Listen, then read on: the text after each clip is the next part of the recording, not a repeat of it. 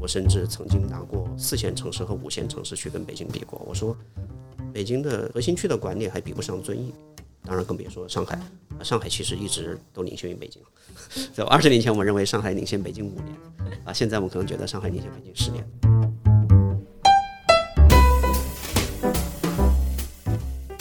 我们现在上班的这个地方，真的能够跟上海去比吗？对吧？我们在上海走着走着就能够看到一间咖啡厅，想进去就可以进去休息，一下对吧？啊，很多特色的小啡厅。那为什么我们在北京，在 CBD 这儿走，我也不会有这种感觉？但是呢，啊，到后来我们的数据研究之后发现，不是这个样子。北京 CBD 咖啡厅特别的多，这个密度已经达到了国际水平，啊，是属于这个全球咖啡厅密度最高的呃呃咖啡厅密度最高的区域之一了。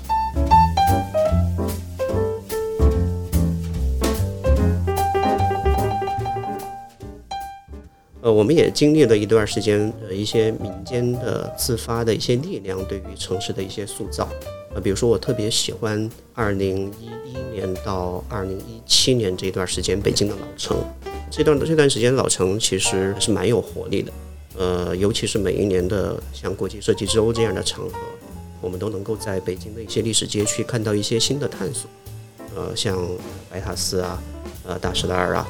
非常有意思的一些小的草根的文创机构呀、建筑事务所呀，尝试着在我们的老城当中去寻找一种呃新的可能。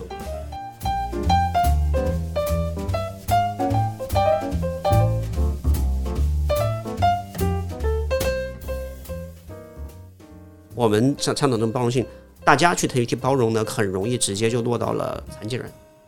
这个其实是很。很狭窄的视角，对吧？我们所说的城市的包容性，可不仅仅是残疾人，对吧？所有在我们城市里打工的，所有亚文化的群体，新职业的从业者，所有在很多事情上可能保持了自己的一些个人特点，可能跟主流的叙事或者主流的文化导向没有那么一致的人，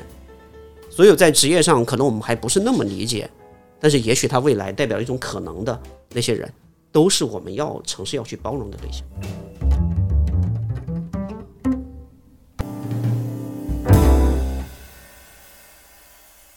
大家好，欢迎收听本期的不合时宜，我是主播若涵。今天我们想来继续延续之前不合时宜在此前的一些节目中常常聊到的一个话题——城市。熟悉我们关节目的听众应该有听过我们之前做的一些关于城市话题的节目，比如说我们有聊到师生化，也有聊到我们三个主播在各自所生活的城市的一个居住感受。那今天我们请来了一位嘉宾，他是北京城市象限的创始人毛明瑞老师，同时他也是一位城市规划师。毛老师可以跟大家打个招呼。大家好。对，我觉得毛老师可以先讲一下自己现在所在的机构做的是什么事情，因为我之前就是搜遍全网资料，大概能够了解到您做的其实是一个跟数据还蛮相关的。然后你们团队是主要通过数据来进行城市的研究和规划的一个一个团队，对吧？呃，对，其实每次问到这个问题，我都要花很多的时间来解释我们到底干啥的。一言以蔽之，对，就是呃，其实我们自己对自己的定位也发生了很多次的变化。呃，最初我们确实是想做一个城市大数据相关的一个科技企业，呃，就是用大数据做一些数字化的工具去做城市研究或者支撑一些呃规划呀、一些城市的更新啊这些事情。呃，但是后来我们就逐步的越做越到落地，有时候我们发现我们做出来的数字工具别人不会用。呃，然后大家会觉得很有意思，但是不知道怎么用它来产生价值啊，所以我们从一七年之后就越来越落地的开始将我们自己的呃工具和方法拿来自己去解决一些问题。嗯，呃，所以最近这几年其实就越做越微观，越做越具体，越做越到具体问题的实践上。所以我们现在对自己的定义，我们叫自己是一个城市科学的实践者。啊，所以，呃，我们团队一方面会做一些呃继续做呃数据科学相关的研究，一方面我们会用它来呃落地解决一些问题。啊，所以我们团队现在除了一个科技企业的 title 以外，我们还发起了一个呃 NGO 呃民非组织，叫北京社区研究中心，会依托这个社区研究中心做一些社区营造、社区更新的事。其实毛老师算是第二次来我们节目了，因为之前在河南水灾这期节目中，我们也有采访到，呃，毛老师就是去聊关于这个灾情信息化如何更更有效的流通这个话题。我们也一直都觉得城市这个话题其实跟我们的生活息息相关吧，所以今天能通过一个更专业的视角去聊这件事儿，我还是非常开心的。就是在这期节目正式开始之前，我挺想问一下毛老师，您今天是怎么过来的？公交车。公交车是吧？那你大概花了多久时间？呃，四十五分钟。您住得远吗？离双井？呃呃，其实比较近。哦，对，其实比较近。对，因为我我之前也在也住在这片区，然后我今天出门之前还犹豫了一下，我是要坐公交车过来还是打车过来？后来看了一眼公交车，大概要五十四分钟，然后中间下了公交车之后要骑二公里的单车，我就觉得。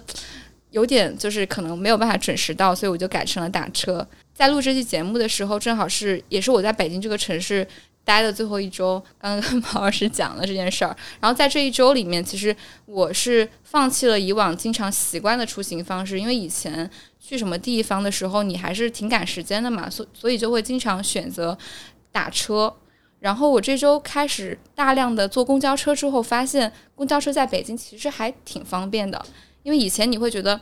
那个出租车堵在路上的时候，你非常的焦心。后来发现公交车是有自己的车道的，它一般在高峰期的时候反而没有那么堵。这是我在北京生活了五年之后最后的一些新发现，但是发现的有点晚。所以我也我也很好奇，马老师你在北京生活了多长时间？然后你在这儿生活的一个感受是什么？呃，我在北京二十多年了，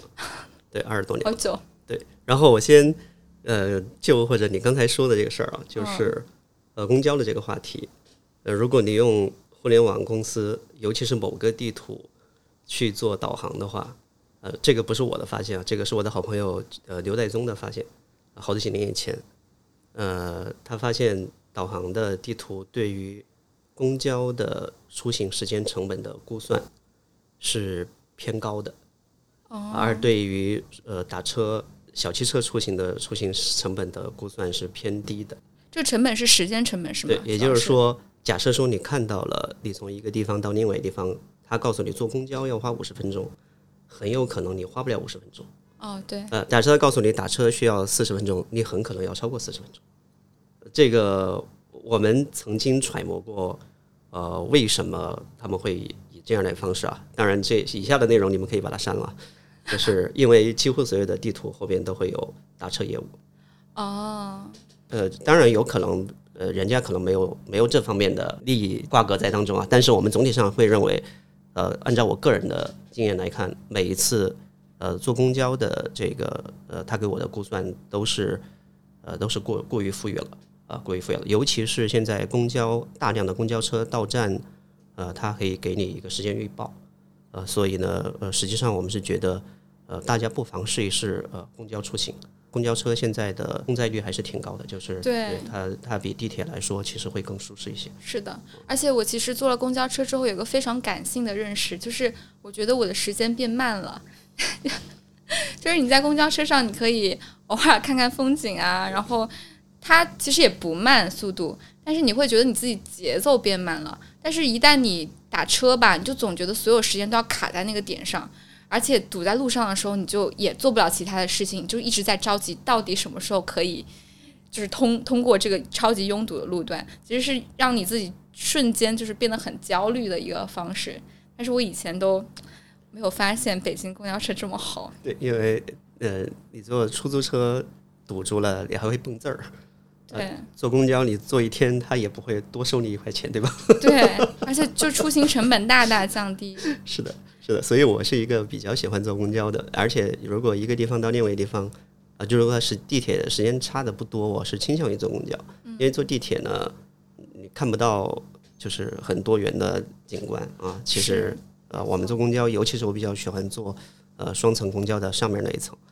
就是它的视野会比较好，然后你会看到一些过去不太会注意的事情。嗯，没错。那您在北京生活二十多年的感受，就可能这个时间跨度有点特别有点长，觉得可能我们可以从就比如说，可能过去你曾经可能读大学的时候的一些记忆，或者是您刚来北京的时候记忆，跟现在记忆有什么最大的区别聊起？嗯，呃，其实要说还可以说挺多，但是我记得最开始到北京，其实我们当时就有过讨论，就是怎么去定义我们对北京的感受。嗯，呃，我觉得非常准确的一个词是大气。大气，大气，对，北京是一个很大气的、很大气的城市，至少当时跟中国的其他城市对比，我们会觉得北京是很大气的。当然，现在未必大家会把它当做特别正面的呃这个概念，我们觉得就是呃建筑的体量啊、街道的尺度啊、空间的这个等级秩序啊，类似这方面的东西呢，北京会显得更规制一些。呃，尤其是在早先 CBD 还没有那么开发的时候，呃，以北京的老城啊这样的一个空间格局，中轴线，对吧？然后长安街啊，对吧？类似这种样子，你会发现北京又是一个呃相对而言比较容易辨识的城市啊，比较容易辨识。然后呢，空间尺度，呃，生活的密度跟南方的城市来对比，它会显得更开阔啊，你更容易看到天空啊。所以呢，我们当时会觉得北京是一个呃，至少从空间感受上是一个比较大气的一个城市啊。当然呢。呃，从人的角度呢，确实，呃，老北京人确实也呃属于相对而言比较容易打交道的，比较能侃的。我们也会觉得就是呃比较大气啊，就是类似这种样子的。然后这么多年呢，北京其实也一直在发生一些变化。呃，这里面我们觉得可以从两个方面来说，我们对于它的变化的感知吧。呃，一个呢，北京其实经历了一个跟中国的最近这二十年的城市发展一样的一个。城镇化的一个繁荣期，啊，在这个繁荣期当中，我们看到了一些市场主导的力量在北京投射下来的东西，啊，比如说我们的 CBD 的繁荣，啊，比如说三里屯儿啊，这觉得大家会觉得跟一个现代化的大都市比较匹配的东西，呃，我们也经历了一段时间，呃，一些民间的自发的一些力量对于城市的一些塑造。比如说我特别喜欢二零一一年到二零一七年这段时间北京的老城，这段这段时间老城其实是蛮有活力的，呃，尤其是每一年的像国际设计周这样的场合，我们都能够在北京的一些历史街区看到一些新的探索，呃，像呃白塔寺啊，呃大石栏啊，对吧？我们都能够看到一些呃，包括东四这个地区非常有意思的一些小的草根的文创机构呀，建筑事务所呀。尝试着在我们的老城当中去寻找一种呃新的可能，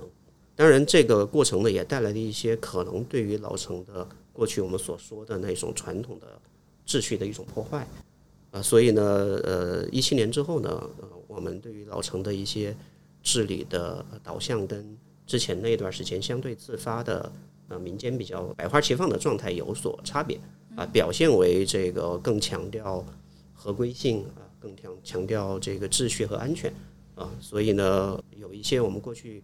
其实觉得挺有意思的探索，最后也找不到出路啊，最后也经历了一个衰退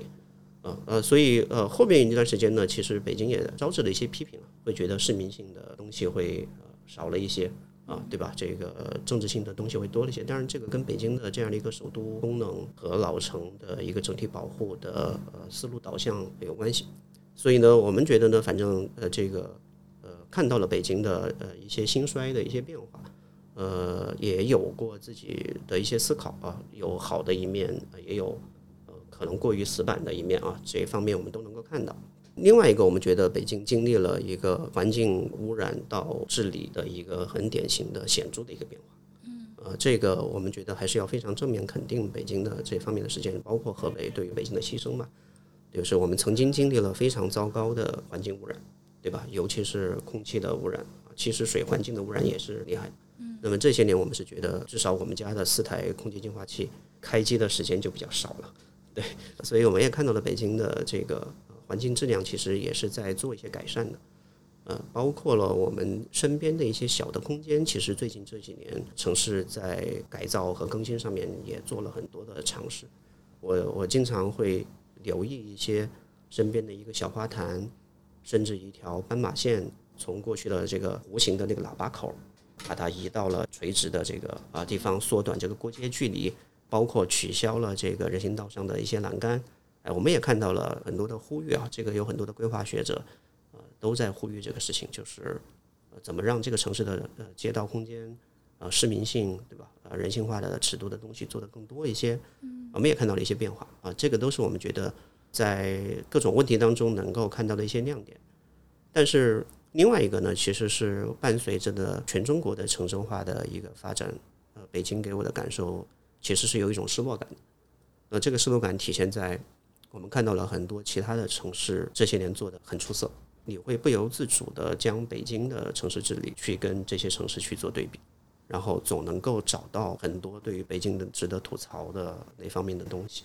啊，我甚至曾经拿过四线城市和五线城市去跟北京比过，我说北京的核心区的管理还比不上遵义。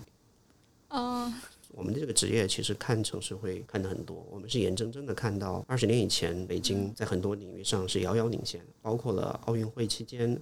呃，北京做了大量的基础设施建设工程，其实我们都能看到北京是在中国是领先的一个城市。这十年我们是觉得很多地方北京要向别人学习，对吧？我很喜欢的包括了成都、浙江的很多城市都做得很好，当然更别说上海。啊，上海其实一直都领先于北京。在二十年前，我们认为上海领先北京五年，啊，现在我们可能觉得上海领先北京十年啊，大概可能是，啊，可能是这么一个一个样子啊，对吧？然后现在让我们觉得比较失落的是，呃，就是每一个城市我们都觉得都能做得很好的事情，北京都做不到。比如说机动车礼让行人这个事情，过去我们会认为南方能够做的比北方好，但是我们后来发现西安做的也比北京好啊，西安也是北北方城市啊，对不对？我们现在只是觉得一线一线和二线城市里边，可能北京只能比得过沈阳了，对吧？对，这这这个我们是觉得有很多的事情，为什么北京就做不到，而别人都可以做得很好，对吧？这个呃共享单车的管理一样的，对对吧？所以呢，呃，我们也感到了这些年会感到的一种失落。当然，这个失落呢，最后也会折射到我自己身上，就会觉得我好歹也是这个从业者，对吧？是不是我自己做的？怪我。要怪我，对吧？是我做的不够好，对，会有这种感觉。嗯，你刚刚说到“北京大气”这个形容词的时候，我就会想到我之前跟朋友常常聊天的时候，我们会说北京是一个不适合散步的地方。我还挺喜欢散步的，而且特别喜欢吃完饭之后跟朋友一起走一段很长的路，然后一边走一边聊天嘛。但是我们就会发现，北京根本就没有这种特别适合走路的地方。还是有的。呃，对对对，呃，根本都没有这句话不是很严谨，但是就挺难找到这样合适的地方，尤其它跟你所在的区域有很密切的关系嘛。可能我想，可能西城区那边会有更多的绿地和更适合走路的步道。我们之前节目里面也非常主观的说过啊，我们觉得上海真好呀。今天从专业人士这里得到了一些确认。就觉得上海，特别是可能浦西那边是一个更适合生活、更适合散步的地方，而且你确实下楼就可以触达很多的嗯商区，不管是咖啡厅也好，还是小的便利店也好，就生活上会很便利。其实步行这个问题，或者我们叫呃街道的治理，呃，其实也是我最近这几年其实花的精力比较多的。我们刚从双井搬走嘛，以前一直 base 在双井。其实面向双井，我们做了很多的事儿啊，所以就说最近在写的这篇文章，其实是在写双井的街道治理的事情。确实，呃，北京的可步行性比很多很多的城市都要差。这个差呢，体现在一个是尺度相对比较大。北京的路网密度，我们如果抛开老城的话，北京的路网密度是没法看的，过于稀疏了。道路的宽度，就是小街小巷的东西太少啊。对，道路的宽度比较大啊，宽街就没有闹市嘛，对不对？所以你会觉得，首先我们觉得北京的这个街道尺度，呃，作为步行来说可能是过大了啊，这是一方面。但是这个问题其实还没有那么致命。第二个问题呢，是我们觉得北京的城市形态，它的业态，呃，就是为步行者所考虑的那些东西，我我认为在价值的取向上是有一些问题的。北京其实花在精力、花资源、花资金。用于街道环境的提升这方面的投入还是很大很大的，这几年非常大。呃，我们其实前不久刚刚研究了北京一百六十九条，从一七年以来花了很大的资源去做过街道风貌提升的街道。从风貌角度来说，确实普遍的还是有改善的。但是从步行性的角度来说，仅仅是墙体美化了、绿化改造了，呃，这方面呢，其实它对于我们尤其是年轻人来说。可能大家想要的不一定是这个东西，啊，反而有时候会因为一些这方面的改造，会把街道对我们的吸引力给抹杀掉，啊，比如说我们会认为北京对于临街的小业态是不够包容的，典型的表现为，比如说便利店对吧？大家会说啊，北京的便利店怎么这么少啊？但是双井其实还算很好的，朝阳区还是一个很市民性、很市场化的一个地方。你要去海淀，对吧？那就真没法看了，对吧？其实是这种样子的。所以呢，呃，我们就觉得呢，呃，北京可能对于我不知道这种意识从哪儿来的，会认为街好走的街道，呃，就是适合老年人遛弯的街道，而我们会认为街道实际上是要提供很多元的服务内容的。在这一点上呢，我们的城市会以围墙啊、栏杆啊，啊，会尽量的避免临街商业的业态，尤其是那种过去不是啊，我所以有一段时间疯墙堵洞，其实堵的就是本身它是具备临界的界面的啊，所以这种临界界面本身会带来商业性啊，所以会有早期会有居民把一层进行改造了，然后如何如何了，对吧？这条街呢就会变得很有意思啊，这种意思会通过把它又封堵掉，然后通过围墙把它给堵死啊。当然这个事情就是会有争议，对吧？你可能会从合规性啊、建筑的结构安全啊，对吧？可能会有这些方面的问题啊。呃，但是确实是我们会认为北京的街道界面留给商业的是比较少的。当然，也有可能它留给了商业，北京的街道也活不起来。这一点就我继续拿遵义对比啊，遵义我们发现它的街道的底商的价格房价是它上面的住宅的四到五倍啊，这是我调查过的。但是北京呢，底商的价格有时候很多地方是比上面的住宅要便宜的。呃，为什么呢？还是说北京的，由于它整体上不适宜步行，所以它街道上的市场容量、人流是不够的，所以呢，它的很多业态可能也开不起来，这个方面问题也有，所以几方面的原因会直接导致了北京的街道尺度上不宜人，业态上不吸引人，啊，对吧？还有呢，第三个就是北京的街道管理，嗯，对吧？北京过于强调这个街道把人管住，所以曾经用大量的栏杆。就尽量的避免人走到人行道下边去，所以把你围起来像笼子一样。甚至有的地方我还吐槽过，他为了让这个街道好管，他在那个路里边还给你设栏杆。好，左左边走的人就在左边，右边走的人，就是他们没有把街道作为一种公共生活的一个公共空间来去看待，而是把它作为一种交通设施。所以他们希望街道上的人赶紧走，别在这儿停。而我们的价值取向是希望街道上能够滞留更多的人，产生一种公共生活的粘性。对吧？这里面有很多的价值观，我城市管理者和规划师和建筑师、景观设计师不在一个频道上。那我们可能在倡导的事情是他们要否定，哦，对吧？是这种样子的。所以呢，呃，呃，当然这种价值对话和把它纠正到一个能够对话的平台上，大家价值观上保持一个一致。呃，这两年通过了一些学者的呼吁，通过了一些媒体的报道，呃，我觉得比前两年呢是要好一丢丢的。但是呢，仍然还有一些我们觉得很离奇的价值观在影响着我们的街道的吸引力。比如说，有关部门会把社区的商业、社区的小店，比如社区的餐饮、早餐，会认为个体的品牌是低端的，所以呢，他们会推动北京的社区商业业态的连锁化率。啊，他会把连锁化的程度越高作为一种正向指标去看待。但是你要知道，其实绝大部分从事商业研究的人啊，或者从事街道研究的人、从事社区研究的人，会认为每个社区都拥有自己独特的社区的本土业态、个体品牌，是这个社区跟别的社区不一样、产生社区吸引力的很重要的一个点。啊，我们去上海，如果你去的所有的店都是连锁的，呃，连锁便利店，所有餐馆都是你能够到大的购物中心里面看到的一些东西，那你为什么要去那个社区去逛呢？对，对吧？那我们正是因为它那儿有一些。呃，小的呃作坊式的，对吧？小的老店、夫妻店的这种样子的东西，它开在那儿，它有它的长期连呃沉淀下来的生命力，它吸引了我们看到它的独特性。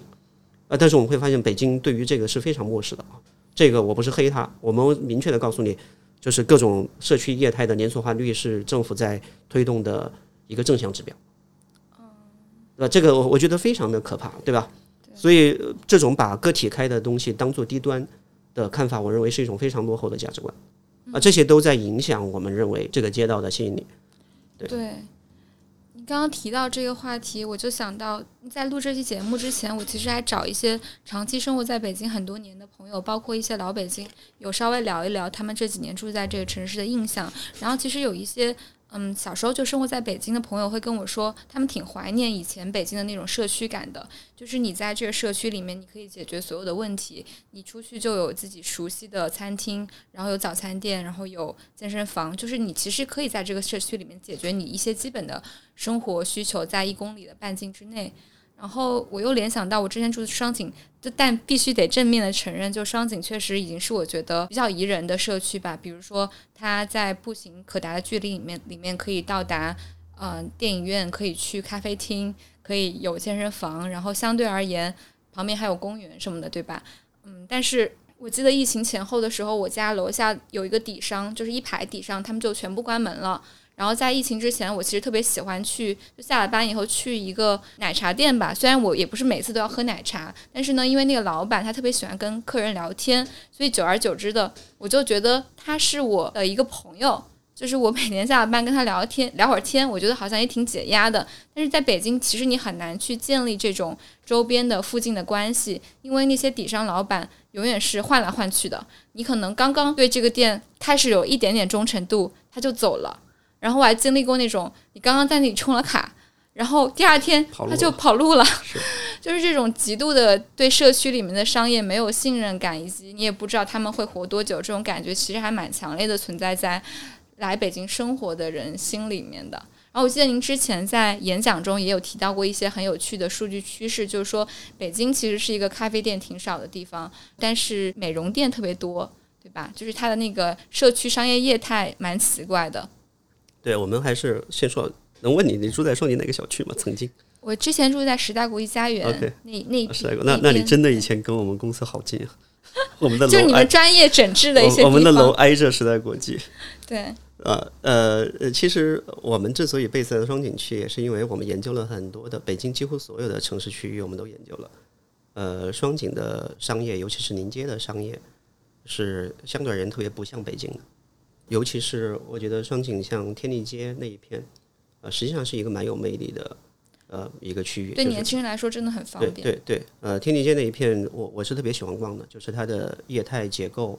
可能相对而言和我们所想要的匹配度还很高。富力城周边的那个 block 里边，呃，我们总能找到一些很有意思的店，呃，它在出现或者它在迭代，啊，所以它的业态我们看到了，是我们。认为一个现代都市，我们希望看到的，因为它又不像三里屯儿那么以商业中心的那样一个城市灯影啊，就它那样一个地方呢，它其实双井双井区域啊，双井合生汇区域也是北京啊，不同的机构有不同说法，但总体上第三或者第四的规模的商圈啊，是北京的这样的一个商圈，但是它又不是那种顶级商圈，所以它的社区性其实是不错，然后它的街巷尺度呢，我们觉得也还挺好，特色店啊，尤其是酒吧比较多。啊，整个双井的酒文化非常盛行。北京最喜欢喝酒的街道啊，就是双井啊，酒文化非常的盛行。然后呃，有意思有一些有意思的小店能够在这个地方呃存在啊，我觉得一个是它的建成年代相对而言是一个刚刚好适合再成熟的一个阶段，就是它的成大规模的商品房开发是在十十五年以前，所以它现在刚好它没有那么老，老到了已经衰退，也没有那么新。新到了很多的社区感还凝聚不下来，所以它刚刚好是到了它的一个壮年的时期，然后它的尺度也还比较好，然后它的人的消费层次刚好是到了那样的一个消费层次上啊，所以它支撑了的一个比较好的一个社区商业环境。啊，所以我们当时研究也会觉得啊，双井在这一块底子是很好的，呃，当然它的问题呢就是它的每一天的人流量比较大，这个地方我们算了一天活跃的人流量可能到了二十八万人。啊，但是它的常住人口可能在十万人左右，所以不太好管。你会觉得双井的有些地方乱糟糟，对，啊，乱糟糟，这个外卖车呀、共享单车呀，是吧？各种电动车呀，弄得你特别糟心，会有这种问题。所以我们花了很多的精力，其实也是在这种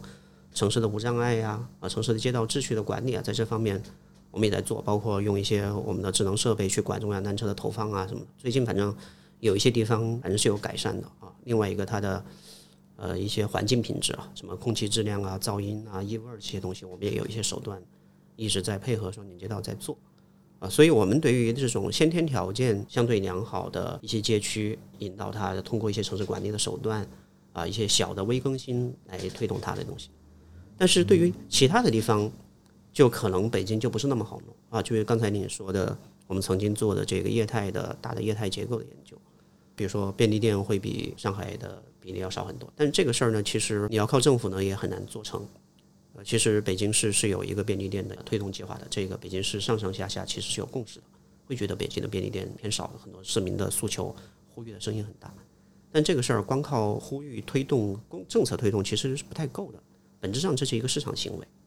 所以北京希望开开三千家便利店，啊，现在可能只有一千多家，可能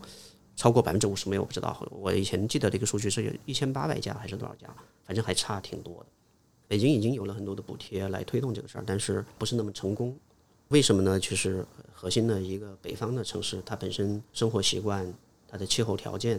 就不如南方啊，有比较长的这样一个可营业时间。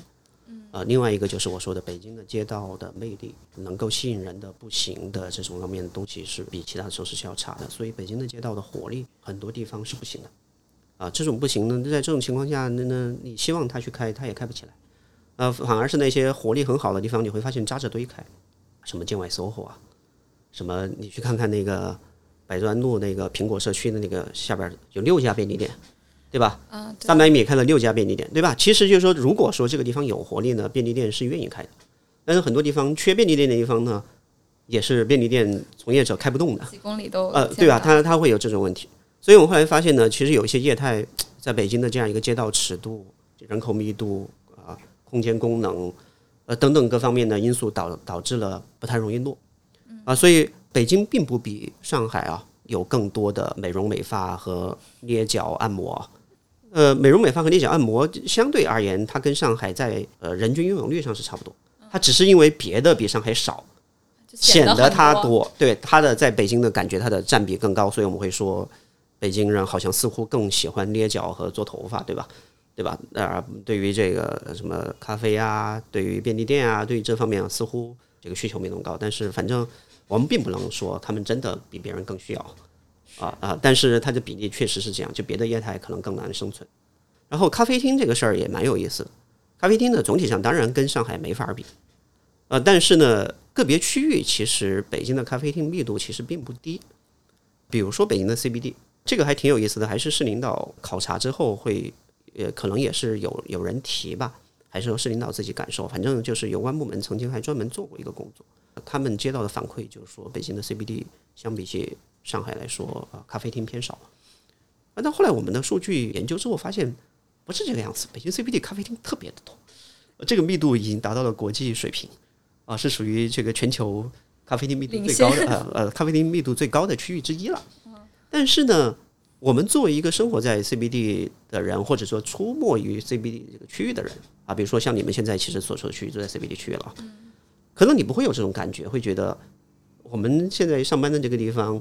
真的能够跟上海去比吗？对吧？我们在上海走着走着就能够看到一间咖啡厅，想进去就可以进去休息，对吧？对吧？啊，很多特色的小啡厅。那为什么我们在北京，在 CBD 这儿走，我也不会有这种感觉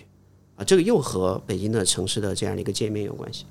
呃，像 CBD 这个区域，你的咖啡厅可感知性并不高，它有，它在哪儿呢？它在各种写字楼的一层，在楼里边。你在街道上，你能够看到的街店没有那么多。北京有很多的业态躲到了楼里边，可能这个业态他选择到楼里边去，可能也不是他的主观想法，因为他没有给你提供那么多的好的街道界面，去容纳一个开放的街道空间跟底商之间的互动。那，最后呢，写字楼呢又会有刚需的需求者，对吧？那我们到写字楼里边去开呢，起码能保证我这个店活下来。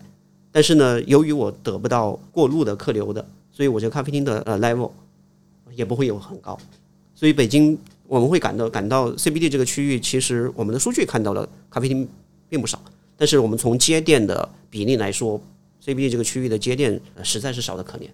对吧？所以我们在上海会觉得我走路就能够遇到，在在 CBD 我们走路就遇到的概率就会比较低，对吧？可能就是这方面的。我们我们的城市的街道，我还是说了，没有为商业去做很好的商业的接强的考虑啊。我们觉得这个问题是相对比较大的。当然啊，CBD 已经算算北京最好的区域了啊。你要去中关村软件园去看看，那就更可怕。那就按照工业区在做我们的软件园，然后那你就是那个中关村软件园走一圈，你就会天天骂他。对吧生活在西亚旗的朋友们都说自己没有生活，对为什么大家天天抱怨回龙观？我说其实并不是回龙观有多差，对吧？软件员这些人他们在工作的时候已经没有城市生活了，所以他们觉得回到了我的生活区域，我们希望他能够弥补我的城市生活，然后他又达不到，所以呢，他会把自己对于软件员的这种带来的愤怒，把它投射到这个呃回龙观啊，会去认为是回龙观的问题啊，回龙观是有问题，但是我们其实数据研究呢，这回龙观在在北京其实算中不溜的水平的，没有大家以为的那么差。所以我觉得它最差的原因还是因为这个软件园这边太差。工作区域整个中关村软件园，我唯一能够认可的一家公司就是滴滴，他把他的这个写字楼的底层是做了街墙的，所以滴滴他没有给自己一个围墙，把自己当个土老板围到一个楼里边圈养起来。滴滴的这个园区的楼是跟它的街是 open 的连接的，所以在滴滴那个区域你是可以进去，可以进到它的一楼。啊，可以有社区的商业服务给你的啊，你要咖啡啊、便利店这种东西，你是感觉是在街道当中。然后其他的公司全部是工业方式，用大围墙、栏杆围在里边修个楼。当然楼里边有可能也有便利店，也有咖啡厅，那都是你得进到它的院墙里边去，对吧？然后到楼里边去，你是去到楼里边办事儿，顺便可以在一楼歇歇脚。哦，我认为这个中关村整个软件园的整个区域的，无论是从城市设计的控制。到这些土老板自己去修这个楼，对于它的定位啊，所有东西都完全不是一个城市人的思维啊，是工厂的厂主的思维啊，是非常可怕的。我们把工业区的规划方式放到了中山园，所以你会发现软件园那边人消费层次很高，它是有城市生活需求的。但是我们整个从西二旗上地地铁出来往软件园一期、二期、三期去走，你走到路上只会看到树。那你会觉得哦，原来我们以为码农都是很奇怪的生物，他们是不需要城市生活的，他们只需要很好的树绿化，他们就可以静下来去写代码，对吧？对吧？需要安静，对吧？但是你会发现，码农天天在骂，对吧？我们生活的就不像城市，对吧？我们社畜感特别强，对吧？就很奇怪，就是我作为北京，你去看看我们的软件园，去跟上海，去跟张江，对吧？你去跟深海、深圳的前海、后海，你去比一比。啊，我们是特别怪胎式的东西在那儿长出来的一个东西啊，然后他们会反过来回到了回龙观，他们会骂回龙观。原来回龙观背了这个锅。对，回龙观背了呃软件园的锅。对我之前去那边采访，我觉得那个地方有个神奇的魅力，就是你去过一次之后再也不想去第二次。但是像这种地方，因为它很新嘛，所以它受到的干扰其实相对而言也少。所以你觉得之后如果大家有这个意识之后，它的改造会更加容易吗？其实我们前年就开始在软件园那边区域做一些业主的工作，嗯，就希望他们把围墙打开，呃，做出一些街道界面。这样的话呢，你走到那个区域不会觉得那么难受。我是说它的绿化做的不好，但是它除了绿化，它就没别的嘛，没有人气。对对，这不是一个给人。所以如果一个地方它没有任何业态能够吸引你，能够让你驻足的话，你就会想我怎么快速的通过它。那么街道会变成我们的一种成本，它会是我的交通成本。所以我从地铁站出来，整个到我的那个楼的那个 point 中间的这个连接的这个过程，全是我的成本，这个就会很糟糕。就同样的距离，如果它有丰富的业态，它有公共生活，我走到那儿可以看到别人怎么在生活，我会看到一些可能我将来会在这里跟我产生互动的一些可能性。尽管有可能这个店我今天并没有什么要消费的欲望要进去，但是它在那儿我就很安心，对吧？他会有这种感觉，他在那儿就会让我觉得一种可能，就是我未来。某一天，当我需要一个什么东西的时候，我可以在这里来找到它。我会对这里产生一种社区的认知感，对吧？他会觉得我这是我可以生活的位置。那么这一条路的步行成本，哪怕要走二十分钟，我不会觉得很难受，对吧？我不会想要快速通过它，对吧？我会走，我会观察，我会体验啊。但是，一旦这些东西都没有，只剩下围墙、栏杆和树的时候，那只有我静下来，我想要散步，我要冷静的。想没有人打扰我的，我在这儿散步走一走的时候，或者运动健身，我要在这儿跑一下的时候，他可能对我会是这么一个呃感觉。其他时候对我来说全是成本啊，所以我们一一个希望改造它的界面，但这个事情非常的难。呃，建筑都已经建成了，你能怎么办？对吧？所以我们一方面对于一期对于这方面区域，我们也在找一些合作方。也慢慢来推动它的这样的一个改造，让它变成一个人可以生活的，就是不能认为就业空间人就不需要那些玩意儿了，对不对？就业空间也可以是多功能的、功能混合的嘛，对不对？街道也可以是多业态的嘛。而且这些人还是收入水平相对比较高的，而且他们九九六在你这里待的时间足够长，就明明是可以支撑起非常好的这个就业者的呃社区服务和生活服务和商业服务的。而我们想推动这个事情。第二个就是我们现在想看，呃，三期还有很多东西没有建成的时候，能不能从城市设计的呃管控的层面上，尽可能的避免以围墙和独栋楼的这种方式来去把它圈出来。就你还是做一做街道吧，对吧？但这个事儿呢，我我不知道我们有多大的能力能推这个事儿啊。甚至我认为，自从我今天讲了，我说这个回龙观背了这个软件的锅，这个海淀会来骂我，对吧？但是我说的可能就是一个事实，有本事你让他们去比一比他们的卫星影像，比一比他的街道的街景图像，你可以去跟全中国其他的软件去比一比，别跟最烂的那些比啊，对吧？你跟好的比，你就会找到我们可是中国最好的软件园，经济交易上是最好的，是最高端的一群人。对吧？你给他提供了什么样的服务？你怎么让他们变成了这么强烈的社畜感？为什么他们不愿意步行，不愿意绿色出行啊？对吧？导致了后场村堵车、停车、乱方各方面的问题，对不对？其实我我认为很多问题之间互相关联，但是问题的根源可能一开始就是在我们对于软件园的想象，对于它的形态的控制失控的，对吧？没有街道，没有公共生活，嗯，非常可怕。对您多年前就是有一个意思演讲嘛，应该是一六年、一五年了，对吧？然后当时那个标题叫做“数据与城市”，嗯，当时您提到了“城市正义”这个名词，反正当时我挺喜欢这个解读的。我觉得您不妨也在节目中可以跟我们的听众聊一聊这个话题。在这个演讲过去了好多年之后，你觉得这个“城市正义”这个词的内核与外延是否发生了变化呢？第一个，我们其实来说的，呃，城市正义或者空间正义。这个提法其实，在社会学啊，嗯，呃，其实很多年了，包括一些这个人文地理学里边，其实也很很久了。我就提了大卫哈维啊，其实主要是列菲弗尔他提的嘛，新马克思主义学派，对吧？其实大体上比较喜欢去谈这个词。但对我来说，我其实并没有一定要这么意识形态化，或者一定要在他的一个学派里边去说这个词儿。谁说了正义就一定是某个学派定义的事情呢？嗯，本质上来说啊，当然我们甚至会觉得。呃去谈正义这个事儿本身也会有很多的争议，就是，呃，你说的正义就是正义嘛，对吧？罗尔斯说的正义就是正义嘛，对吧？会有这些问题，对吧？对不同人群来说，正义的意义可能是呃，对对呃，所以呢，其实这个事情本质上它又躲开不了意识形态，对吧？躲开不了，躲开不了你的价值体系，躲不了这些问题，就意味着当你去谈正义的时候，你凭什么说你所认知的东西就是正义，对吧？你凭什么说你的实践就是正义，或者你倡导的事情就是正义？那这个时候就会产生很多的争议，所以当时也有人跟我留言，就是认为我们说的东西其实跟内菲菲尔啊，跟他们说的，呃，没有那么呃正式，或者说没有那么学术，或者说没有那么正统。但是我其实恰恰是想打破这样一种某一种学术语境下，站在你自己的这个小圈子里说这个问题。我我我认为对于城市的正义这个事情，我最后其实落脚落到了最后最后，人类最后在城市这个问题上有什么样的共同价值判断。落到这个事儿上面，所以这就不是我一个人的说法，或者不是某一个学派的说法。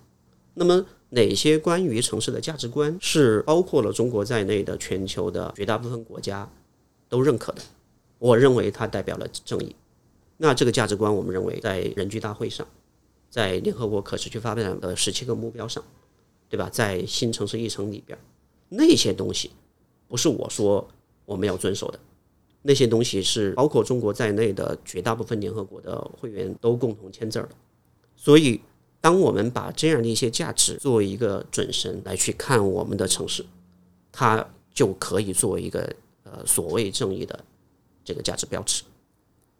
所以我们就专门梳理过新城市议程啊，梳理过人居三的一些决议，它的文件我们梳理过。当然，我们有两种逻辑，一种叫做按照联合国可持续发展的发展目标，总共十七个目标。你符合这十七个目标的价值，你当然是正义的。那十七个目标里边，其实目标十一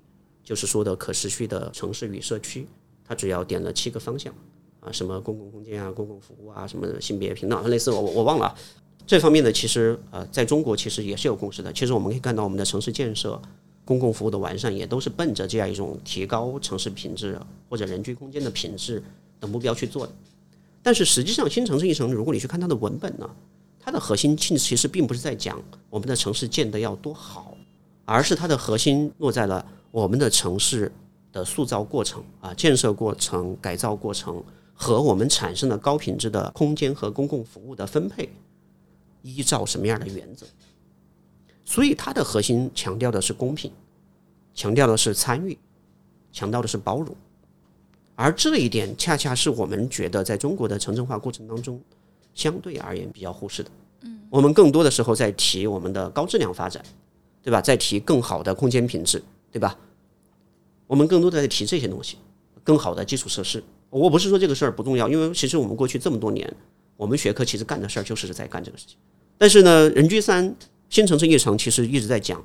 怎么让所有的人都能够参与到。城市的规划、更新、改造、建设过程，怎么让你建设出来的高品质的空间和服务能够惠及所有的人？嗯，对吧？他其实在强调这一个这个事儿，这个事儿是我们觉得在当前我们去倡导的城市发展当中所应该持有的价值观上应该要着重补全的。我们倡倡导这种包容性，大家去提提包容呢，很容易直接就落到了残疾人，这个其实是很。很狭窄的视角，对吧？我们所说的城市的包容性，可不仅仅是残疾人，对吧？所有在我们城市里打工的人，所有亚文化的群体，新职业的从业者，所有在很多事情上可能保持了自己的一些个人特点，可能跟主流的叙事或者主流的文化导向没有那么一致的人，所有在职业上可能我们还不是那么理解，但是也许他未来代表一种可能的那些人。都是我们要尝试要去包容的对象。中国或者说北京实事求是的说，我我们会有自己的包容性议题，嗯，对吧？那我们做的是否真的足够好啊？又又现在又有了疫情的背景，对吧？在疫情的背景下，我们是不是做的足够的好？我们看到了因为疫情带来的隔离感，对吧？带来的排斥，带来的歧视，这些现象其实层出不穷嘛，对不对？所以我会觉得，我们去提包容的时候，其实要考虑低端能不能被包容。低端的业态能不能被包容？这些东西都应该被考虑，因为它背后有大量的人的记忆、大量的城市文化、大量的社区认同。可能你以品质为目标去追求它，以秩序为目标去追求它的时候，包容就会变得微不足道了。所以我们最近在推动一个北京的一个大集的保护。大集？对，农民赶集的那个大集。哦。北京这些年很多集都消失了。当然，这种消失既有我们城镇化带来的生活方式的变化。啊，自然而然的消失了啊！当然还有很多我们看到的是某些力量把它作为一种低端的业态啊，或者这样子把它给干掉了。那我们最近就想保护一个有好几百年历史的大集啊！这个大集我们前段时间去调研，它有五百个摊位，五百摊位很有活力。你会看到小时候记忆当中去早市会看到的，或者小时候在一些小城市的街头会看到的一些很久没有见到的东西，比如说表演性的。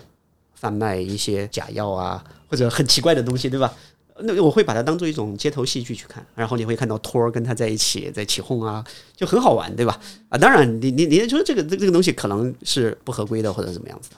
但是你会看到一种多样性，在这个大街当中，它非常顽强的在生长。你只要给他一个空间，然后他们那些人就会来，无论是从很远的地方，他开着货车到这来摆摊儿的人。还是从周边的一些居民，无论是中年人还是老年人，啊，他们到这里来，你就可以看到这里是活着的。北京这种让你觉得城市是活着的地方越来越少了，我我真的是有这种感觉，对对吧？所以我们就在推动这种大街的保护，我们希望把它保下来。它没有那么正规，但是人家几百年都在都是以这样一个方式弄的，然后它有这么顽强的生命力，这么周围的人都愿意到这来，坐着很远的，从很远的地方坐好几个小时公交车跑到这儿来赶这个集，在哪里啊？其实北京的远郊区县现在有集的地方还挺多，但是我们保的呢是在张家湾，在通州，在保这个集。这个集呢是跟着京杭大运河一起存在的，所以它的历史比较悠久。然后刚好是城市和农村的这样的一个交界的一个地方。呃，所以我们在讲，呃，新城市议程所强调的这样一些价值，我们觉得我们中国的城镇化实践当中有很大一部分其实做的是非常好的。呃，中国的城镇化应该说是全球城镇化的一个奇迹般的一个事情。但是到了现在的这样一个阶段，当我们追求质量的时候，其实我们对于质量的认知，不仅仅要从设施、从基础设施的条件，啊，从服务水平来说这个质量，其实我们更多的要考虑的就是你是否是市民一起塑造的，对吧？市民是否充分的参与，对吧？我们是否产生了一种市民参与城市公共生活、参与城市的文化塑造、城市的服务塑造、城市的空间塑造、功能塑造的一种参与机制？因为过去我们看到的主要是权力和资本在推动我们的城市，那么市民其实应该说是缺位的。那么现在都已经建成了，我都是业主，我都已经有社区了，社区还是要更新的。市民到底如何去参与社区更新？那我们这种参与机制怎么设计？包容价值怎么设计？还有我们城镇化的这样的一些红利，我们带来的这些服务是否真正的普惠，普惠到了所有人？啊，这些问题其实是我们认为在这个阶段，我们去讲正义的时候，更多的需要关注的。刚刚我们在聊咖啡店啊这些业态的时候，我才意识到，我在北京生活了五六年，我好像没有去过一次菜市场。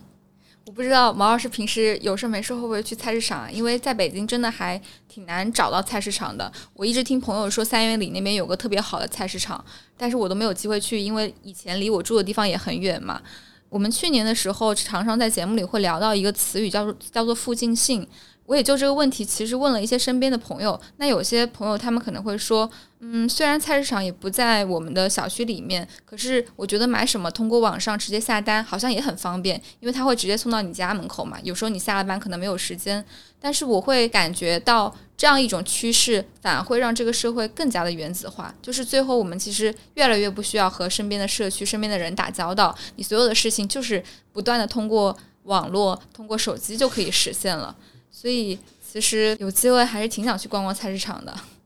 这个一八年的时候，腾讯新闻做了一个那个艾特所有人的那个节目，嗯，那期节目其实主题就是菜市场，我也在里边做过一个分享啊。我很喜欢去到每个城市都去逛一下菜市场，我觉得那个地方是最能够反映城市特质的地方啊，看看到他们的人真正的在怎么生活的，我很喜欢去逛。北京曾经有四个大的综合市场啊，好几千平米的那种。后来这些市场都被关了。其实北京对于买菜这个事儿，政府非常重视的，把这个社区里边要设置菜站啊，呃这些东西是作为了刚性的一个要求，在规划当中是要落实的。嗯啊，所以他们叫一刻钟社区服务圈啊，全要素都得配齐，其中就包括了呃菜市场或者菜站。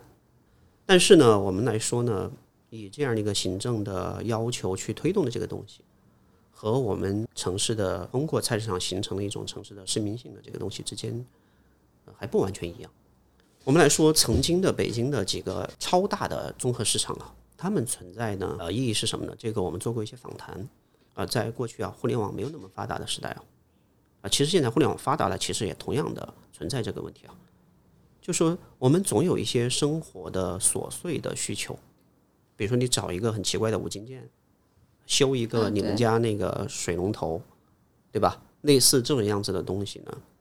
你不知道上哪儿去找，你甚至在互联网上搜索，你都不知道以什么样的关键词去搜，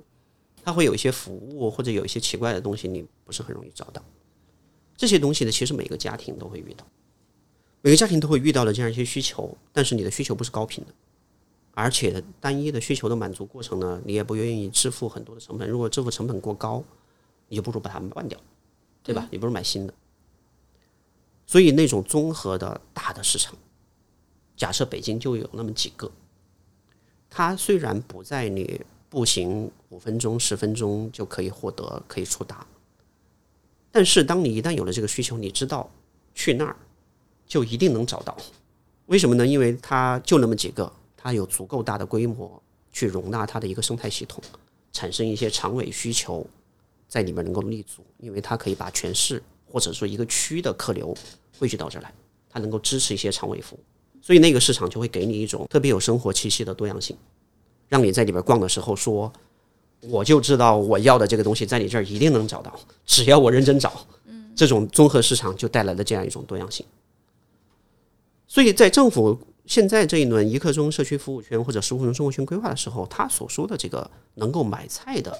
这个服务和我们所说的以菜市场为主体形成的一种多元的服务体系的这样的一个综合体是不一样的。你把这样的一个，比如说好几千平米的以买菜，我们叫菜市场，但其实它不光是买菜的，就是没有一个大型菜市场只卖菜啊。你把它拆碎到了三百平米和五十平米，把它布设到多个社区的中心和一个社区的内部，它是容纳不了这个多样性的。啊，所以呢，也许你会觉得我的买菜的需求在步行可达里边就可以获得啊，感觉比以前那个是要更方便的，但是其实未必。年轻人呢，其实不买菜啊，我们觉得年轻人去菜市场的比例是偏低的。老年人呢买菜，但是他最不缺的就是时间。所以呢，老年人呢，他图两个问题：第一个，他的伴儿去哪儿？他们在哪儿能够找到熟悉的老熟人儿？嗯。第二个，便不便宜，对吧？而大一点的菜市场能够提供这样一种选择的多样性，能够提供一种社交的接触。呃，小的菜站是提供不了这样一种多样性的。所以我们之前我调研过，很好玩啊，就是呃，政府花钱改造了北京在那个鸭子桥那个地方。花钱改造改造它老的一个菜市场，大概有几百平米。其实我们觉得那个规模是，作为规划师来说，觉得规模是很适宜的。在这社区的中心，周围老龄化程度特别高。当时我们去调研的时候，那个菜市场还没有改好，所以呢，他那里的居民呢都去隔他们那个社区比较远的另外一个天桃红莲菜市场，走路大概要走十五分钟。其实对我来说，走路就偏远了啊。但是你会发现，那个天桃红莲菜市场的活力特别的好，你早上去。哇，那也就生活气息非常浓厚，就是你想要看到的东西就在那儿，啊，就是你得了抑郁症，你就在那儿不抑郁了，这种感觉，知道吧？就会特别好。然后呢，后来我们就想，哦，这个天桃这个菜市场，呃，相对比较远，虽然大啊，但是第一环境比较脏，就是那种比较呃原始的一种状态嘛，反正就一个棚子在那里就那样子，啊，环周围就停着汽车啊，乱七八糟的那么样子。我们就觉得，我当时以为就是这边社区中心的这样一个比那个小。大概没有那个一半面积都没有的啊，但是政府精心设计和改造的一个空间做好了，我们会觉得它会把客流再吸引到这边来。然后后来我们发现那个菜场改了，确实改的挺好的，我们觉得改了就是把品质也提升起来，但是始终没有活力。那按说啊，我们也希望它有多元业态，就是呃除了卖菜，它还有熟食，还有修修手机的，还有教你怎么用手机的。还有卖布的，什么什么这些东西，它都有卖那个鱼缸的，对吧？按道理来说，它提供了很多元的生活服务都在那里边。嗯，但是呢，我发现老年人不去，呃，中年人喜欢去，对吧？我们这种年轻的会觉得那儿挺好，对吧？还有吃饭的，老年人就是不去。那我们就做了一些街头的呃拦截访问。我说，我说你你，我说你这么大年纪了，对不对？你下了楼走那么几步就有这么好一市场，又干净又明亮，对吧？我说你为什么要去那么远啊？他说我我又不缺时间，对不对？我就是要溜达一下嘛，对不对？他说那个地方又便宜，可选择东西又多，嗯。然后呢，他的街坊邻居、老邻居都还去那儿，他为什么要去你社区里边的这个东西？他就要去那儿去，对吧？他在那儿有他的公共生活，有他的生活习惯，能够买到便宜的东西。就是最后买菜，最后就是一个就是菜贩子跟我熟好多年的老主顾关系。第二个就是我会在那儿便宜，他有人情味儿等等这些东西，它就形成了一种社区的纽带关系。在这一点上呢，我们觉得呢，现在一方面是呃，你让超市啊有生鲜有这些东西来去取代这种菜市场作用是取代不了的。超市首先它不是人在卖，对吧？你是跟货架在打交道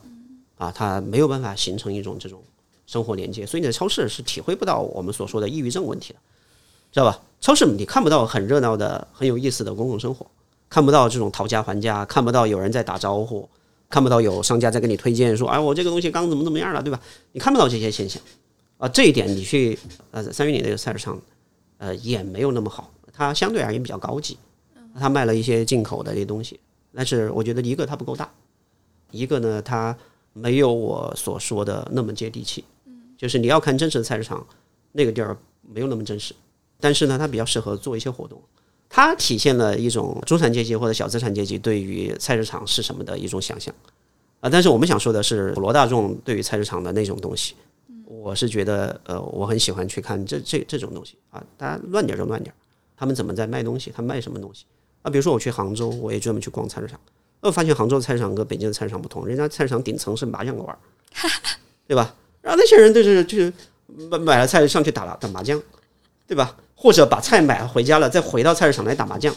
对吧？我就会觉得哦，它挺有特点的，对吧？就是我我去很多地方去看他们不一样菜市场，其实就会看到不一样的这种市民生活。在这一点上，我就觉得啊，超市不行，小菜站不行，啊，小菜站提供不了多样性的东西。我们见过很多的小菜站的经营者，我们跟他聊过，啊，叫苦，叫苦连天。为什么叫苦连天呢？就政府要求他们到社区服务圈里面去补，政府也给他提供了空间。但是呢，他去开的时候呢，他会遇到一些问题，比如说胡同里的。那首先呢，呃，政府会希望这个菜站不雇佣外地人，雇佣他本地的四零五零人群啊，这种这种样子的，就是尽可能从居民当中，这个是个我认为是个好初衷，对吧？你解决本地的居民就业嘛，对不对？但是呢，你会发现你雇佣的本地人呢，他虽然能够在来的客人打打招呼啊、招揽一些这种服务啊，但是他家隔着很近，他在运营搞搞着搞着他就不见了，他就可能回家睡觉去了，或者干自己事儿去了，对吧？第二个，你指望着他帮你扫地啊、帮你码货呀、帮你去送货呀，不太容易，所以他们还得再雇佣一个外地人去干活儿，这就会产生他们的经营成本问题。第二呢，你到了这个里边儿，你就这么点面积，你的 SKU 能有多少？我卖个大葱，我可能就进一家的大葱，我本来就够了。但是你会发现啊，突然他这个社区里边有几家老人带着孩子，那么孩子要吃有机的，所以他又有大葱，他得买。便宜的大葱和有机大葱，他得放两种。放两种的时候，你怎么确保那个家里有孩子那一家今天要买大葱呢？也也做不到，对不对？所以你的经营面积过小，带来了你的品类还要做出这个高端和低端的这么的东西，最后带来大量的浪费。所以单体的一个小店的经营者，他是经营不下去。那就意味着你必须在整个区域里边，你得持有多家，然后你之间做调配。对于他们来说，就是这种小尺度的小菜站的经营，其实会面临很多很多的经济性问题。在这一点上，我们觉得一个可能经济的门槛可能在三百平米以上。你看，这种几十平米做的小菜店，其实非常不容易被经营起来，而且它也起不到我们所说的早市所带来的那一种社区粘性啊、社区认同啊、社区社交的场所啊，起不到这样一个作用，对吧？所以我们其实是认为城市应该容纳一些大型综合市场的，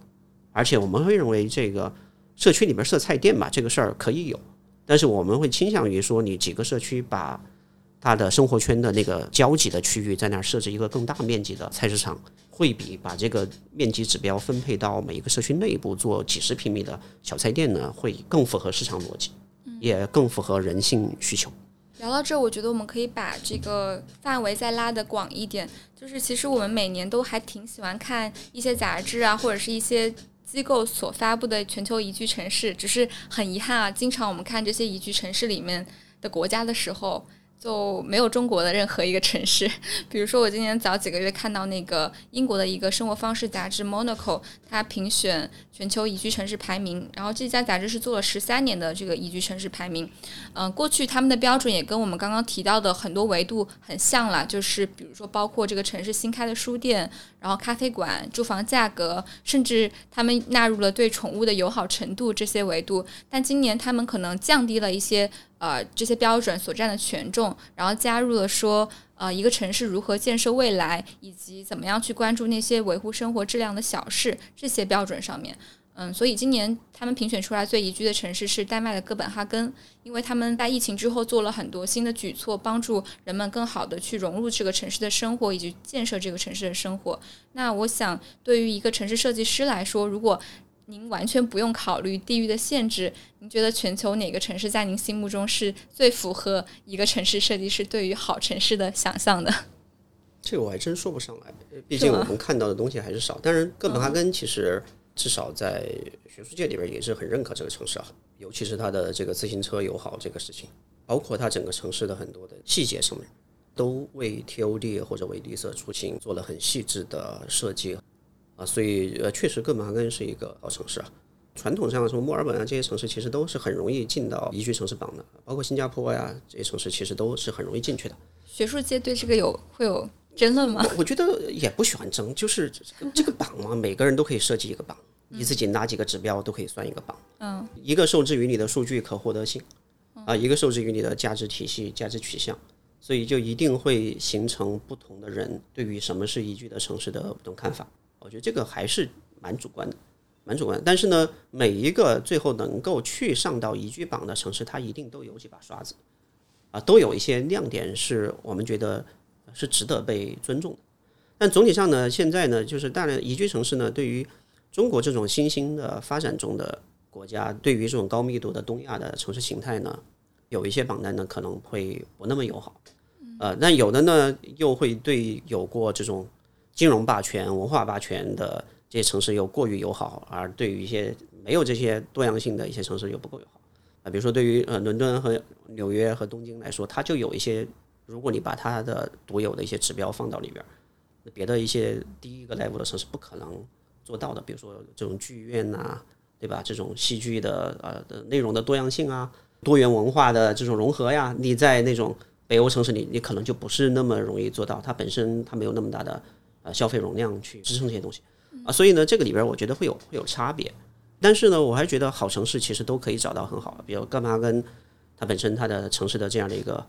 呃呃呃 TOD 导向的纸装发展呀，包括它的自行车友好啊，它的这整整个呃这个空间的尺度啊，对吧？它它它都考虑的非常细致。然后我们是觉得啊，它它在城市的可持续性这一点上是非常值得大家去学习的，对吧？这个和我们正在还在大规模的建设当中的城市来比，它有很多的先进的东西啊。同样的，它可能因为没有那么高的人口密度，它能够做到一些事情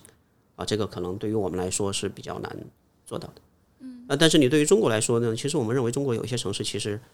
也挺宜居的啊。假假设对于啊山山水水啊绿化比较 care 的人，他可能会有一套说中国哪些城市比较适合啊呃养老啊，或者比较适合居住，什么大理啊这些这些地方啊，对吧？呃，但是呢，我们也会觉得有一些地方其实在传统的生活方式的保留、啊文化多样性上做的挺好的。泉州如比如泉州，对吧？啊，泉州是一个活着的中国的古代的生活范本，对吧？那我们觉得这泉州就是很很好的一个城市，对吧？那那还有像大家都很知道的，像成都这种城市，对吧？其实也是大家都会觉得适合呃宜居的一个城市。但是你要给年轻人来说呢，你不能不考虑他的就业机会，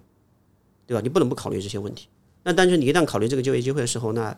大家所说的宜居可能就会产生了歧义。就业的机会、就业提供的多样性、你的能够获得的商业回报，算不算宜居？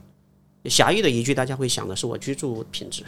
对。但是我们认为，一个人能够获得这方面的呃呃容纳更多的就业方式，能够有更多元文化的消费，其实也是我们要考虑的宜居范畴。否则的话，你就讲生态城市好了，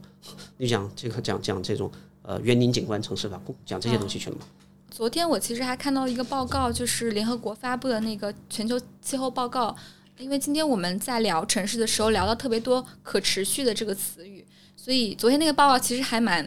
就是还蛮触目惊心的。因为里面它有提到说，现在我们的全球气候系统变化已经没有办法逆转，呃，全球变暖在提速，而且海平面的上升是不可逆转的一个趋势。而且这个报告也说到说。现在进行模拟的情况下，如果我们所有国家都立刻降低碳排，那接下来的半个世纪温度都还是会持续上升一点五度。所以我不知道在这样的一种我们无可避免的趋势之下，城市设计是不是也会做出相应的调整？包括我们今年也看到世界上的极端气候发生的越来越频繁，河南的水灾，然后德国那边也发生了水灾，以及很多地方出现了山火。就是这样的趋势，我们是不是也会考虑到一个城市要如何去做未来规划的考虑当中？这个其实一直都在做。呃，过去呢，呃，城市规划里边有一个专业叫综合防灾减灾，啊，后来呢，这个概念就演变了，叫呃韧性城市，啊，这个韧性到现在用的还是还是很多的啊，韧性城市。然后呢，呃，新进呢，呃，行业热点呢叫做气候变化适应性城市，对吧？只是这里面有很多东西是差不多的呃意思啊，呃，但是呢，可能呃就是包含的内容稍微有些变化。啊，比如说会更面向气候变化适应这个问题，但是气候变化适应的最后还是有很大的举措是回到了防灾减灾规划的那个体系里边，是有传承的这个事情。尤其是对于北京来说，在防洪啊，在这方面的规划考虑，其实一直都是很严格的啊。防涝这个事儿很难，就是防洪这个事儿其实一直都特别严格。所以我们可以看到规划图里边儿，你看北京的规划图那个河道。因为它会把那个河道里边会把它填充成那个蓝色的，啊，你去看这个规划图里边就看到哇，北京好多宽大的河流，然后你去现实去看呢，你会发现那里边长着草，对吧？为什么呢？因为北京历史上在风水期的时候是有有很多的水系，为什么北京会建都，对吧？为什么北京会变成一个大的城市？没有一个大城市，我认为跟水跟水系没有关系的。都会因水而兴，所以北京过去是一个水资源非常丰富的地方。然后呢，我们在北京的防洪规划当中，其实对于它的河道考虑其实很多啊，所以呢，预留的这个蓝线其实是经过了呃非常严格的测算。我说这个严格会让你觉得到那儿去了，觉得需要。这么宽嘛，对吧？啊，需要画出这么大的蓄滞洪区嘛？等等等等，会有这种样的。因为你在现状上看到，你会发现这么大的面积里边一点水都没有。但是我们会做这方面的考虑，会防止历史上出现过。另外一个啊，我们来说气候变化，我觉得一个是从人类的经济活动带来的碳排放带来的气候变化。其实我们还应该看到了一个更大的时间尺度上，人类正从两万五千年的冰河期走出，正在走向一个历史上的一个暖暖的一个时期。这个过渡，我认为没有人类的经济活动，在一千年的尺度上，我们未来一千年仍然是一个在逐年变暖的一个节奏上的。啊，也就是说，即便我们来做碳排放啊、控制啊、减排啊，其实我们并不能抑制历史在一个多少万年的跨度上，我们正在走向一个 暖季。嗯，所以走向暖季就意味着中国的整个北方区域降水量会增加，我们的很多沙漠的区域又会回到这个绿洲。啊，我们看到了历史上唐朝出现的楼兰古城啊，这些东西可能在那儿就会又变得能够建立一个古城，啊，所以这个这个是一个更大的一个周期上来看到的一个东西。但是人类的这个经济活动带来了一些极端的气候，会导致的这个降水和灾害性的这方面的一些问题，就是我们会希望它更平稳的变成这样一个东西，但是你会发现它并不是全年的降水量上。啊，它会变得让你觉得啊，这个地方已经适合农业生产和人类生活，但是会发现它两天给你把全天的水给你下下来了，对吧？这个问题就会变得很难解决啊，所以我们可能会觉得极端气候是在这样的一个周期当中我们要考虑的。第一，我们觉得要考虑的就是我们过去在没有考虑这种极端情况下所设置的洪水或者灾害的重现率公式还是否适用？因为你是拿以以前的历史数据来去做的它的概率。但是现在，因为我们在这个变暖的周期当中，又在这样的一个经济活动带来的极端性的这过程当中，可能你以为的一千年一遇，它可能就是几十年，它就会再再出现。第二个就是，我们城市对于气候变化，在宏观尺度和微观尺度上，我们是否都有相应的对策？宏观尺度上来说，就是海平面上升所带来的沿海城市的风险，对吧？在微观尺度上，啊，就是我们说的极端的这种天气条件。所以对每一个城市的基础设施，呃，应急响应能力，对吧？提出了更高的要求啊，比如说隧道啊这样一些工程，可能在我们去建设的时候，可能要多考虑一些这方面的问题。嗯。还有呢，我们觉得更值得研究的就是这种气候的极端化，又是跟着中国的第一批城镇化开启的这个城市建设的衰老期是重叠的。所以呢，你按一个新建筑的呃韧性。去考虑老建筑是不行的，啊，所以最近一段时间，因为郑州这个事儿，其实北京也在做，就刚才我们说的，呃，这个气候变化适应性的每个部门都在干啊，规划部门就在干，从呃规划功能配置，对吧？从建设角度要考虑的一些事情，那从城市管理部门啊，应急管理部门，他们就在考虑这方面的城市应急的，呃，救援的、通信的，对吧？这方面能力。所以我们最近也在跟 CBD 在说，考虑到这样的一种未来的不确定性，其实我们觉得，像什么分布式的能源设施啊这些东西，其实都会是可能会是未来我们城市更新过程当中要去考虑的。你避免一个大的能源系统啊中断了之后，你这边，那我们现在其实有一些新材料啊，有些东西是能够有可能去支持你建立这个分布式能源站啊这些东西的，嗯，对吧？有可能呢，你遇到了全市的。能源中断，但是你仍然可以有一个呃再生的呃，或者说这个分布式的能源储能设施，能去支持你的运转，包括分布式的净水，啊净水设施，对吧？类似这些东西都能够让我们在面对极端的问题上具备一定的呃小尺度的自组织和应变能力啊，能够支持你度过这样的一个周期。嗯明白。最后，我想问一个还挺实用的问题啊，就是我之前有看到你们在通过 Google Trends 来预测全球新冠疫情爆发地的这样一个一个文章，然后我觉得还挺有趣的。其实，相应的，我是想问，作为我们普通人，我们如何去通过一些工具或者是数据思维去预测我们这个世界上可能要发生的趋势，或者是说？包括现在很多年轻人，他们可能毕业了之后会面临我到底要选择哪个城市去居住这样一个问题，有没有可能通过一些更加科学的方法，我们去做这个实证研究？我把这个问题其实可以变成两种，嗯，呃，对于每一个市民来说呢，假设你要做的是大的趋势研判，嗯，其实呢，可能你关注的可能是一些相对宏观的数据，经济发展呀、房价呀、城市提供的一些新兴的产业啊。一些网红事件呀、网红空间是不是能够在这个调性上面包括了这个全球的一些大的一些趋势性的东西。呃，但是呢，我们其实还有包括最近在写的文章，其实我在倡导第二个事儿，就是大家能够更好的通过城市观察，去对自己建立起一种尝试性的城市认知。我觉得这个事儿也蛮重要的。比如说刚才说的，呃，Google Trends 这个去做一些疫情啊，其实这个事儿是我们之前又做写的第二篇了。我们第一篇其实是通过手机的这个迁徙数据去判断国内的城市的疫情风险嘛，那一篇其实阅读量更高啊，有一百多万的阅读。我们说干这个事儿呢，其实有两个能力来支持，一个能力我们叫做基本的数据能力，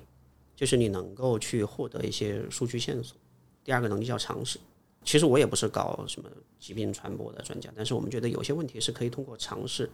通过一些背景知识能够帮助你做分析的。第三个东西叫逻辑，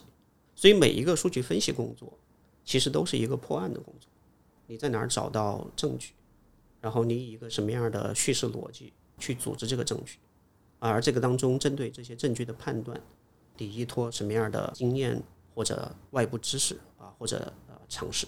来去对它进行认知。所以在疫情的时候，我们写了好多这种文章啊，哪些东西是谣言？